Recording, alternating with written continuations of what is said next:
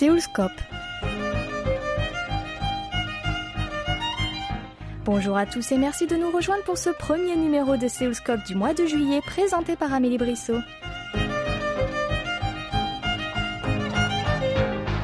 La semaine dernière, nous nous sommes rendus dans un studio de répétition du quartier de Sotcho, dans le sud de Séoul, afin de rencontrer Adrien Perruchon, chef d'orchestre français, venu diriger les musiciens qui ont interprété le concert en route pour Paris quand Debussy rencontre Edith Piaf, avec entre autres Brandon Ginucci, saxophoniste de talent à qui nous avons également tendu notre micro. Adrien Perruchon commence par nous parler du programme de cette représentation. Alors le programme, euh, il s'articule autour d'un mélange de, pièces de musique classique et on va dire d'arrangements de, la chanson française. Ce qui m'a intéressé dans ce programme, c'est aussi de montrer euh, ce qu'était une certaine époque de la vie euh, des musiciens en France, la vie des compositeurs et la vie des interprètes. Euh, la majorité des pièces s'étendent, on va dire, à, part euh, peut-être juste un, morceau qui est de la toute fin du 19e siècle, mais en gros, on, court la première partie du 20e siècle jusqu'à la Seconde Guerre mondiale. Et euh, c'est une période qui est, euh, qui est intéressante parce que euh, évidemment elle a été très très très riche toute la musique du courant impressionniste, Ravel, Debussy et pour la chanson aussi c'est c'est à ce moment-là qu'ont été écrites et interprétées les, les, les grands classiques que tout le monde connaît dans, dans, le monde entier. En, en marge de ça c'était quand même une, une période qui a été très troublée dans l'histoire du monde et particulièrement en Europe et en France. On a eu deux guerres mondiales et euh, évidemment, euh, la vie des artistes euh, a été bouleversée par cette histoire-là. Donc, au-delà du, côté un petit peu carte postale de la France et, de Paris, moi qui aime bien toujours mettre un sous-texte et un, fil rouge, on va dire, dans les programmes de concert que je fais, c'était un peu le fil rouge que je voulais mettre en relief c'est qu'est-ce qu'ont créé tous ces musiciens, qu'est-ce qu'ont chanté, qu'est-ce qu'ont joué tous ces musiciens dans ces quelques décennies euh, qui ont été euh, très troubles dans notre histoire.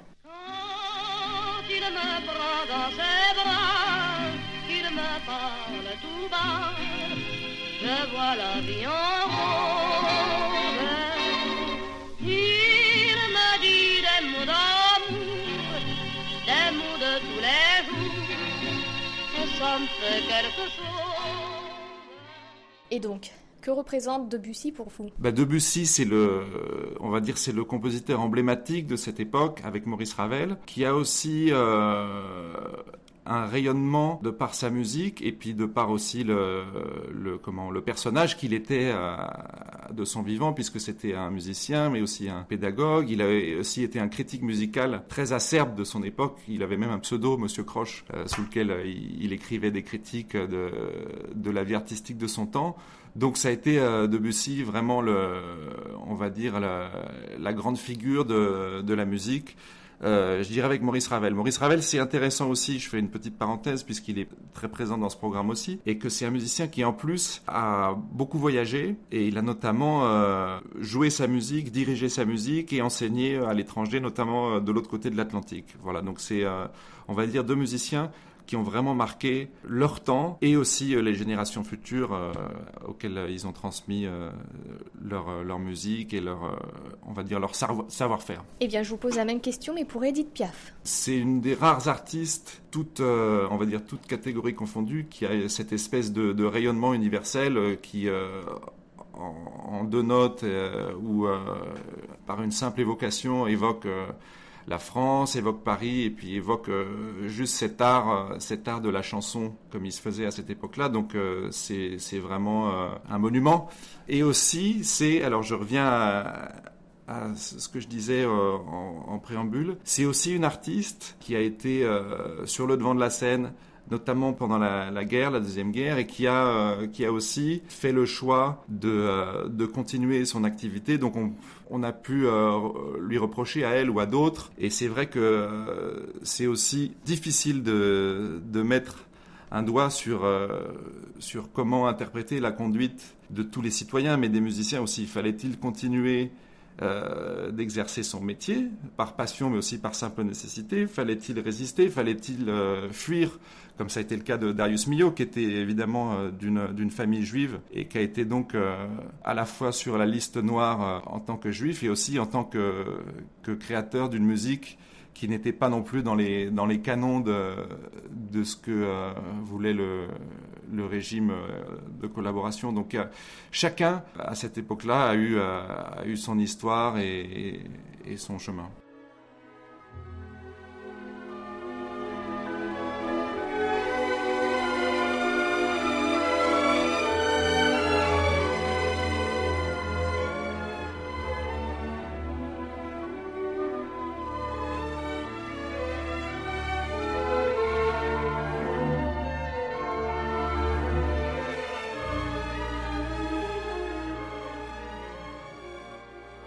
Avant d'être chef d'orchestre, vous avez joué d'autres instruments et vous êtes un pianiste et un percussionniste puisque vous jouez aussi euh, du basson en plus d'être timbalier. Parmi ces instruments, lequel préférez-vous jouer? À vrai dire, celui que je joue le plus régulièrement maintenant, euh, c'est le piano mais euh, je le joue en privé chez moi pour travailler mes partitions, apprendre les partitions, parce que c'est l'instrument qui permet de, lire, d'entendre des, des, partitions, y compris les partitions d'orchestre. On les, on les, lit, on les réduit comme ça en, lisant. Donc finalement, au quotidien, c'est le piano que je, que je joue le plus, même si c'est celui que je joue moins bien, et je me garderai bien d'en jouer en public. Euh, après, euh, quel que soit l'instrument, moi j'ai eu un grand plaisir comme musicien d'orchestre. Vous l'avez dit, j'ai fait du basson. Euh, C'était le premier instrument d'orchestre que j'ai joué. Après, quand je suis devenu percussionniste, vraiment quel que soit l'instrument, je crois que c'est surtout le, comment on va dire, la, la position, la posture du musicien d'orchestre dans le groupe qui est extrêmement gratifiant. Et c'est ce que ressent aussi le public quand on écoute un concert de musique d'orchestre en live, en vrai. Euh, c'est cette énergie du groupe. Et euh, je vais vous faire une confidence, c'est la chose qui m'a qui m'a le plus manqué quand j'ai dû euh, quitter l'orchestre pour embrasser ma carrière de chef d'orchestre. C'est cette énergie du, du, groupe. On la ressent évidemment en tant que chef d'orchestre, mais on lui fait face. On, on est dans une, on va dire dans un, un rapport un peu différent à ça. Voilà. Comment cette opportunité de devenir chef d'orchestre s'est-elle présentée à vous? Alors ça s'est présenté, disons que c'était une vocation de petit enfant, mais qui était euh, un peu naïve comme euh, un petit garçon ou une petite fille euh, voudrait être vétérinaire ou pompier ou euh, que sais-je. C'est-à-dire qu'on voit la, finalité de la profession. En l'occurrence, mon papa, euh, tout petit, m'a montré la partition, m'a emmené au concert, m'a dit, ben voilà, pour que la, la partition devienne euh, ce que l'on entend au concert, il faut un chef d'orchestre pour faire jouer les musiciens ensemble. J'ai dit, ah, alors moi je veux faire ça, sans savoir ni le chemin pour y arriver, ni euh, même dans les faits quel est le propre de l'activité euh, de, chef d'orchestre. Euh, donc c'était voilà une vocation un petit peu naïve et, et comme ça spontanée. Les années passant, j'ai fait mon chemin de musicien, j'ai appris plusieurs instruments, j'ai joué dans l'orchestre et c'est là que j'ai compris euh, justement la difficulté de, ce métier vraiment et un peu entrevu la nature de ce que c'était. Et ça m'a pour pas dire découragé mais ça m'a un peu refroidi comme on dit. Donc j'ai attendu un long moment finalement pour euh, sauter le pas et commencer à diriger. J'ai dirigé mon tout premier concert ici en Corée avec un orchestre de jeunes, qui était formidable d'ailleurs comme expérience, travailler avec des enfants euh, et aussi se faire comprendre avec euh, un coréen tout à fait rudimentaire, mais le langage des gestes, le langage musical, ça, ça a été aussi très formateur pour moi. Donc voilà, c'est venu comme ça. J'ai commencé avec des orchestres de jeunes et puis euh, de fil en aiguille, des, remplacements aussi un peu au pied levé m'ont finalement mis le pied à l'étrier, comme on dit, et voilà.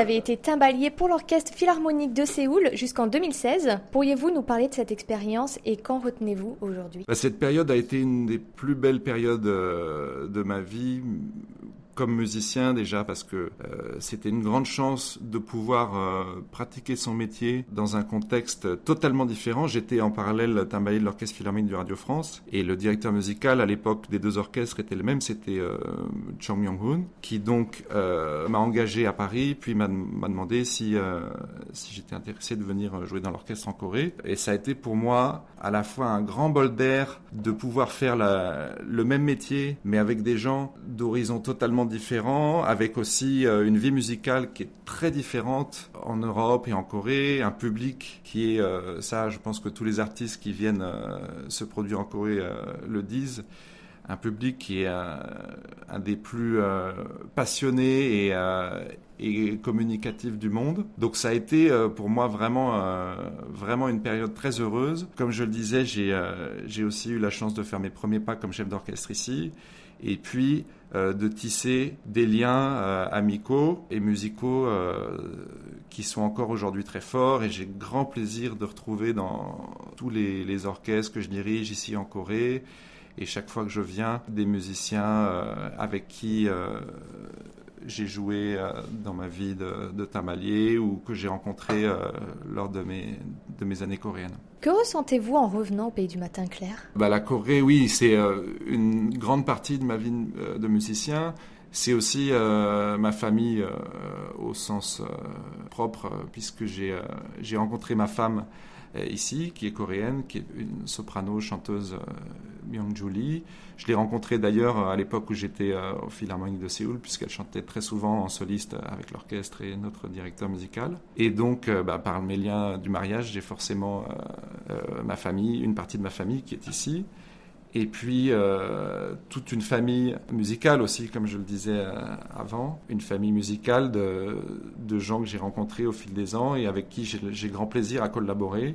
Le public aussi, parce qu'il y y a un noyau de, de gens très, euh, très assidus et très érudits aussi dans la musique classique, mais aussi des gens très assidus, mais pas du tout, euh, pas du tout érudits, mais qui sont vraiment, on va dire, euh, des fans de, de musique avec un S à musique, ce qui est assez unique aussi il y a des gens de toutes les générations que je, que je vois venir au concert depuis euh, toutes ces années. Quel est votre morceau favori parmi tout le répertoire présenté? Je dis souvent que mon morceau favori, c'est celui que je dirige euh, le moment euh, où j'en parle ou où j'y pense, mais c'est vrai que parmi tout le programme, j'ai une tendresse particulière pour la pavane de Ravel, qui était notamment un des morceaux favoris de mon papa qui nous a quittés il y a, il y a un mois, et un morceau qu'on a joué d'ailleurs pour le dire adieu, donc je suis assez ému de, le, de pouvoir le jouer aussi en pensant à lui euh, dans ce concert. Nous tendons maintenant notre micro à Brandon Ginuche, saxophoniste dont le nom n'est plus inconnu au pays du matin clair au vu de son grand talent pour cet instrument. Adrien Perruchon n'a pas tari d'éloge. Euh, merci de me recevoir. Quand j'étais au lycée, mon école avait un orchestre avant. Pendant le concert, je suis littéralement tombé amoureux de la musique, mais plus particulièrement du saxophone. Euh, j'ai commencé à prendre des cours de saxophone quand j'avais 17 ans avec un professeur coréen et c'est comme cela que tout a commencé. Pour atteindre un tel niveau, vous avez dû beaucoup travailler et étudier.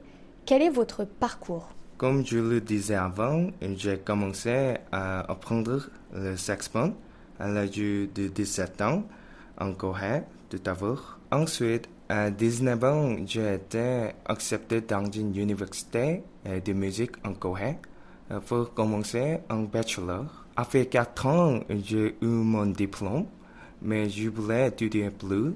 J'ai profondeur le saxophone. Je suis donc allé aux États-Unis. J'ai passé une audition à l'université de Cincinnati, au conservatoire de musique. Euh, j'ai aussi eu la chance d'obtenir une bourse. Euh, j'ai fait un master et un doctorat dans cette même université. Après mon doctorat, euh, je voulais apprendre la musique et la culture française. C'est pour cela que je me suis rendu en France, à Lyon.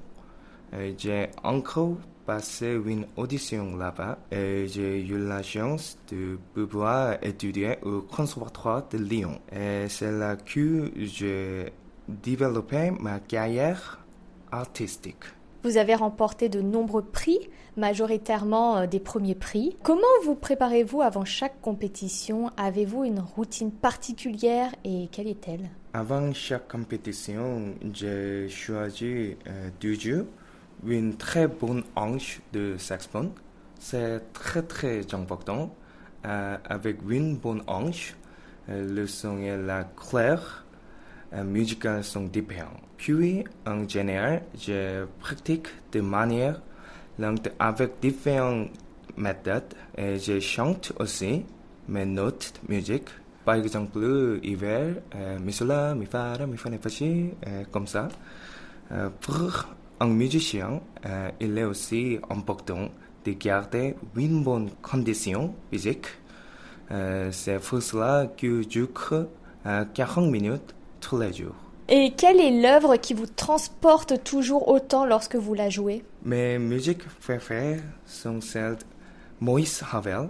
Euh, c'est un compositeur important pour les saxophonistes. Euh, par exemple, quand il a composé Bolero, et il a ajouté des solos de saxophone. Euh, J'aime aussi beaucoup la musique française en particulier l'impressionnisme. Euh, c'est pour euh, toutes ces raisons que j'aime beaucoup sa musique. Est-ce que vous pouvez nous interpréter au saxophone euh, votre morceau préféré? Je vais jouer euh, Sonatine euh, de Boris Havel.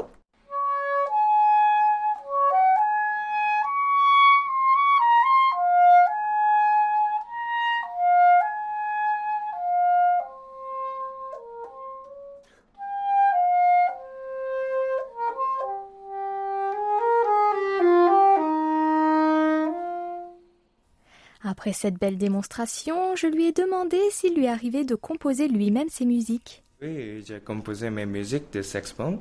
Ce sont euh, musiques qui sont basées sur Bach Cello Suite numéro 1 avec la technique de loop station, machine à boucle. Euh, j'ai réalisé cet album en 2017. Qu'est-ce qui vous a motivé à jouer avec Adrien Perruchon? Oh, Adrien Perruchon est un très bon chef de cuisine. Je plaisante. Euh, Adrien Perruchon est un très bon percussionniste, euh, célèbre chef d'orchestre. Euh, je suis vraiment excité d'avoir l'opportunité de jouer avec lui. Euh, il est français. et je pense euh, qu'il a beaucoup de choses à m'apporter en ce qui concerne la musique française. On l'entend, vous vous exprimez en français avec nous. Vous avez étudié un temps en France. Est-ce là-bas que vous avez appris la langue de Molière ou bien la parliez-vous déjà un peu avant? Euh, J'ai juste étudié le français pour la première fois à Lyon dans une académie pendant trois mois. Donc, euh, je ne suis pas très à l'aise en français, mais j'essaie de m'améliorer. Vous êtes professeur de saxophone à l'université euh.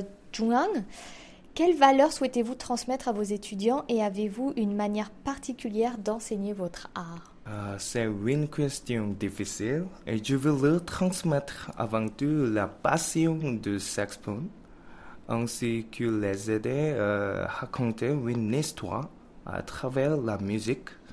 Il est aussi important que chacun de mes élèves trouve euh, leur propre Nous allons bientôt nous quitter. Pourriez-vous nous dire quel saxophoniste vous inspire? Euh, C'est une question facile. Euh, seulement, euh, Jung Dini Misha, euh, Jung Dini Misha est l'une des personnes les plus inspirantes pour moi. Euh, C'était mon professeur euh, au Conservatoire de Lyon. Je le respecte beaucoup, beaucoup. Pensez-vous devenir, ou peut-être que vous l'êtes déjà, un saxophoniste qui inspire les gens?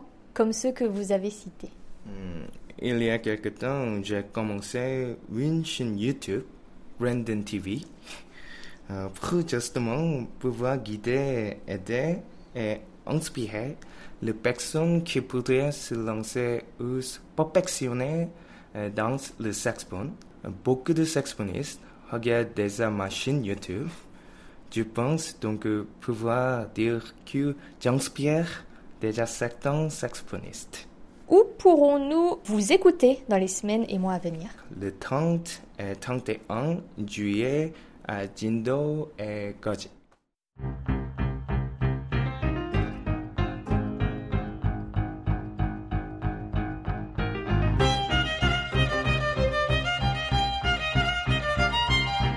Nous arrivons au terme de cette émission. Vous pouvez la réécouter sur notre site internet world.kbs.co.kr French. C'était Amélie Brissot au micro avec Oh Young à la réalisation. Merci de votre attention et rendez-vous vendredi prochain pour un nouveau numéro de Seoulscope.